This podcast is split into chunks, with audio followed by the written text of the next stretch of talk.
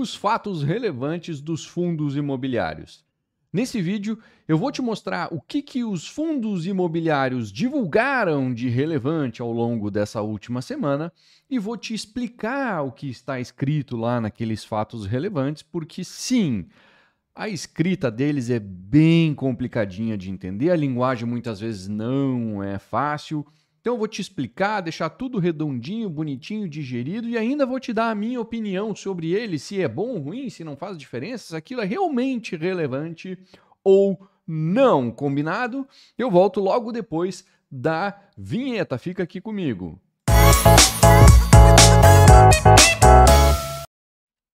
Maravilha, eu tô de volta aqui. Meu nome é Marcelo Fai e esse é o meu canal do YouTube, onde toda semana eu posto diversos vídeos relevantes sobre o universo dos fundos imobiliários. Se você ainda não é inscrito aqui no canal, por favor, considere se inscrever. Se você já for inscrito, curta esse vídeo e ativa a sinetinha aqui para ser avisado quando outros conteúdos forem ao ar também. Bem, dado os recados iniciais, Vamos começar com os fatos relevantes. Tem bastante coisa aqui nessa última semana que aconteceu. Algumas coisas mais importantes, outras nem tanto, mas temos bastante assunto. Vamos lá. O primeiro deles, o BMLC 11. Ele recebeu uma proposta de compra de alguns imóveis que ele possui, tá? Quem fez essa proposta foi o Pátria. Então, Patra faz uma oferta por, por alguns imóveis desse fundo através do fundo PATC11, o Pátria Lages Corporativas. Ele ofereceu 17, quase 17 milhões e meio de reais por dois pavimentos, dois andares é, que o fundo possui lá no Brascan Century Corporate, no Itaim Bibi, uma área bastante nobre, uma área de 1.450 e poucos metros quadrados. Tá? Uh, o fato relevante informa que, caso a gestora entenda que essa oferta faz sentido para o fundo e para os cotistas, então ela vai submeter essa oferta para a Assembleia de Cotistas, que no final das contas é quem vai decidir se leva adiante esse negócio ou não. Próximo fato relevante do HGRU11. Aqui, dois fatos relevantes ao longo dessa última semana. Uh, ele informou aqui nesses dois fatos relevantes, cada um num, que ele vendeu, né, cada um num fato relevante, uma loja diferente ali da lo das pernambucanas. Tá? Uma delas em Ourinhos, em São Paulo, ele vendeu a loja por pouco mais de 7 milhões de reais. Uh, loja essa que havia sido comprado, todas elas foram compradas juntas em novembro de 2020. Essa de Ourinhos ele pagou 5 milhões 360 mil reais. Essa transação então vai gerar um lucro por cota equivalente a 11 centavos. O valor de venda é 37% acima do valor investido e 35% acima do valor do último laudo, da última avaliação desse imóvel. Poucos dias depois, o HGRU divulga outro fato relevante, dizendo que vendeu uma outra loja da Pernambucanas, agora na cidade de Lapa, no Paraná, uma loja vendida por 6 milhões de reais, que foi adquirida por pouco mais de 3 milhões de reais. Então, aqui a gente vai ter um lucro por cota de 15 centavos. É bastante coisa para uma transação desse tamanho. O valor da venda é 90% acima do valor investido e 41% acima do último laudo. O HGRU está divulgando várias dessas transações aqui nas últimas semanas, nos últimos meses. É, se não me falha a memória, a gente está falando aí de mais de uma dúzia dessas lojas já vendidas. Quando ele comprou, ele comprou coisa de 60, 60 e poucas lojas da Pernambucanas numa tacada só. Então, ele vai vendendo algumas aí ao longo do tempo, e esses fatos relevantes já vêm se repetindo há bastante tempo e a tendência é que continue acontecendo. Rect 11 também ao longo da última semana divulgou dois fatos relevantes. Um deles tratando da desocupação do imóvel por parte de um inquilino, então um inquilino que ocupava uh, cerca de 760 metros quadrados no edifício de Brasília, ele pretende então desocupar o imóvel. Com isso, a vacância passa de 10, uh, passa a ser de 10,91% no portfólio do RECT, um aumento de 0,82%. Então, uma movimentação pequena, mas é uma movimentação é, ruim para o fundo naturalmente. Né? Num outro fato relevante, ele divulga que a BR Properties pagou a renda mínima garantida combinada sobre a venda na, na, venda por parte da BR Properties, né, a compra por parte do RECT do imóvel da Barra da Tijuca. É, talvez na semana anterior ou antes disso ainda, o RECT tinha divulgado um outro fato relevante dizendo que ó, a BR Properties não pagou o combinado, ela pagou um valor diferente, menor do que o RECT entendia que deveria receber, que ela tinha um entendimento diferente dado o fundo sobre qual deveria ser o valor a ser pago. E ela pagou o que ela entendia que era o certo. É, e o fundo, inclusive, divulgou que estava contratando advogados para tratar do assunto, aquela coisa toda. E agora, a princípio, está resolvido. A princípio, né? Aqui o que, que diz? A BR Properties pagou aquilo que era o combinado. Se ela vai continuar pagando, se ela concordou que o valor é esse daqui para frente, não é o que está dito lá. Né? Pode ser que ela tenha colocado em dia aqui, mas continue discutindo lá com o fundo para quando chegarem num acordo, se é que vão chegar, uh, seja um outro valor, não sei. Fato é que volta a uh, estar em dia com a sua obrigação que ela vinha cumprindo desde sempre de complementar a renda daquele imóvel durante um período X. Vamos lá. HGPO 11 a HGPO 11 é o seguinte: soltou um fato relevante dizendo que é, cotistas que representam 5% ou mais das cotas do fundo pediram a convocação de assembleia para deliberar, decidir o seguinte. Semana passada, ou na anterior ainda, o fundo informou que recebeu uma proposta de compra é, dos imóveis que são o ativo do fundo. Tá? O fundo tem dois prédios e ele recebeu uma proposta para vender esses dois prédios. Ou seja, nessa proposta, se for aceita, o fundo venderia os imóveis e em seguida seria liquidado. Naquela ocasião, o fato relevante diz o seguinte: ó, recebemos uma proposta, mas a gente sequer vai levar isso para a Assembleia de Cotistas, a gente não vai convocar uma Assembleia, porque uh, recém a gente tinha contratado a CBRE para fazer um processo competitivo organizado de venda dos imóveis. E ali os próprios cotistas tinham estipulado que o valor mínimo de venda deveria ser 39 mil reais para o metro quadrado para pagamento à vista. Nenhuma proposta chegou nesses termos e aí se encerrou esse processo. Essa proposta que chegou depois desse processo é, veio abaixo desses 39 mil reais para pagamento à vista. Ela veio em quase ali, vamos lá, arredondando, 37 mil reais o metro quadrado.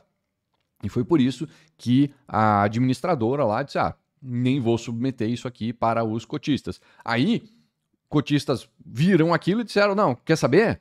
Vamos convocar uma assembleia assim e vamos deliberar isso. Vamos ver se a gente vota que sim ou que não.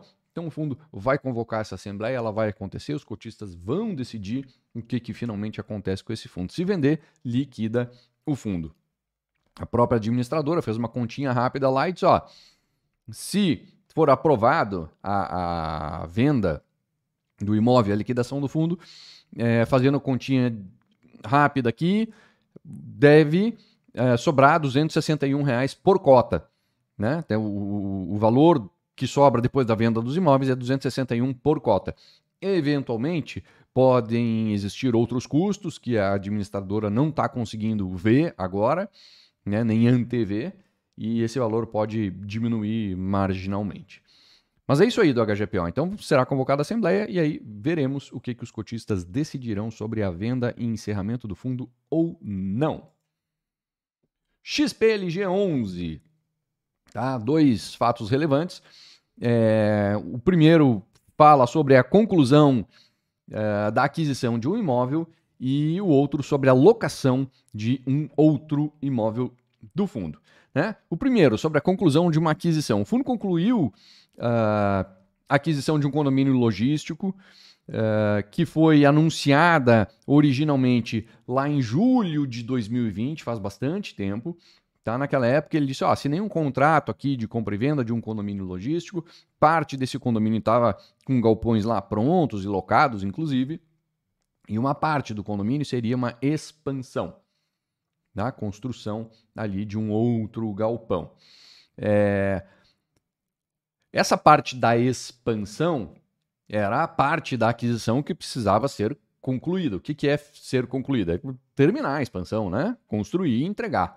Então, é... essa parte da expansão ficou pronta, tá? E aí a transação da expansão se concluiu agora. O fundo pagou quase 68 milhões e meio de reais por ele. O imóvel, esse, é, a parte da expansão, tá?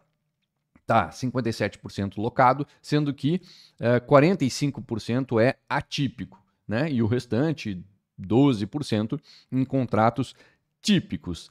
Uh, o vendedor vai garantir um valor mínimo de renda para o fundo durante 12 meses, tá? A partir de agora e ainda vai arcar com as despesas das áreas vagas. Tá? A receita equivalente deste contrato da expansão é de pouco mais de um centavo por cota, quase dois centavos por cota, mas não chega a isso. Isso foi um fato relevante. O outro fato relevante é sobre uma nova alocação no Cislog Galeão, no Rio de Janeiro.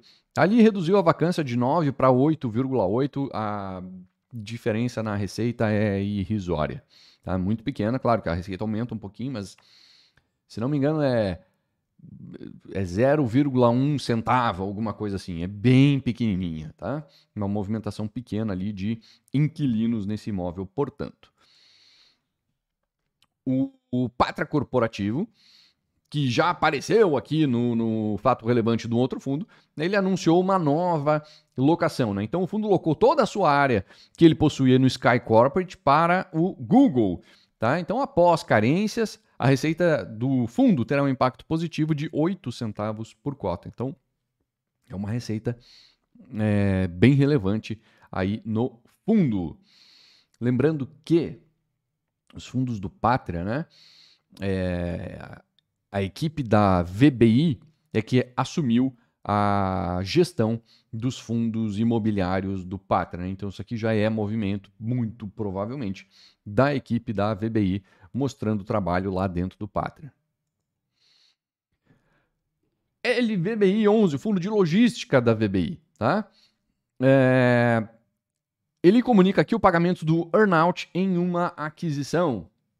O que, que é o earnout? O earnout é uma parcela que fica para ser paga no futuro mediante atingimento de determinadas metas ou objetivos, ou quando tem alguma condição ainda para acontecer. Essa condição é essa relativa ao desempenho do negócio realizado, tá? No caso aqui do imóvel, tá?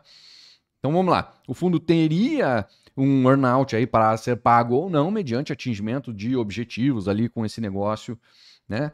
Uh, e essas metas então foram cumpridas, os objetivos foram atingidos e o fundo vai ter que pagar 7, quase 7 milhões e meio de reais a mais para o vendedor. Esse é o tipo de pagamento que tu paga mais feliz, porque quando tu está negociando a compra do imóvel, se você coloca um earnout, é assim, cara, eu só pago isso se ele der XYZ aqui de resultado. E aí, dando esse resultado, ok, pagar um pouco mais. Então, é, é melhor pagar esse um pouco mais e enxergar já que o negócio feito está dando resultado do que o negócio não dá resultado e ah, pelo menos eu não tenho earnout para pagar. Normalmente o earnout é um valor pequeno frente ao tamanho todo da transação. Então, sim, é um valor a mais a pagar? É, mas é o tipo do valor que eu tenho certeza que o gestor paga feliz parte desses 7 milhões e meio já foi pago e a outra parte, a maior parte dela já foi pago, a outra parte vai ser paga até dezembro de 2022. Então ele parcelou aí, dividiu o pagamento desse earnout. GGRC11, ele recebeu uma parcela pela venda de, de alguns imóveis que já tinha sido anunciada anteriormente. Então ele recebeu a primeira parcela de 71 milhões de reais referente ao contrato de venda que foi anunciado em agosto, agora, bem recente. Com isso, ele conclui a venda dos imóveis Nicei e Copobras e diz que o lucro dessa parcela vai ser distribuído ao longo deste segundo semestre de 2022. SDI 11 ele celebra uma nova locação atípica, um novo contrato de locação atípico. Tá? Esse é um, um, um contrato atípico de 20 anos no galpão de Guarulhos, ali em São Paulo. Esse contrato tem origem em obras de expansão e adequação de um imóvel para receber um inquilino, obras essas que iniciaram em setembro de 2021. Então lá foram feitas tratativas. Bem, fundo, invista é, e faça isso, isso, isso e aquilo no imóvel. Assim que estiver pronto, a gente assina um contrato. Então, num, num um, muito próximo do que é um build suit, né? Parte foi construção, expansão do imóvel, parte foi adequação uh, do imóvel. Né? Então, assim, as obras, elas. Esse contrato deveria ter sido assinado só quando as obras ficassem prontas. Elas estão quase prontas, e pelo que diz no fato relevante, só não está pronta por culpa de algum atraso do próprio inquilino, que deveria instalar equipamentos e coisa e tal lá. É... Então, eles concordaram as duas partes em começar o contrato agora. E aí eles começam o contrato agora, esse contrato tem dois meses de carência, que vai dar justamente. Uh, termina essa carência justamente ali quando o fundo entende e diz que as obras vão estar 100% concluídas, que é, é em novembro, portanto, daqui a dois meses. Depois dessa carência de dois meses, o contrato é de 20 anos, então quer dizer, uma carência bem pequenininha, Frente ao tamanho do contrato, o impacto positivo é de 6 centavos por cota na receita do fundo. TRXF11, ele também anuncia a conclusão de uma aquisição de um imóvel.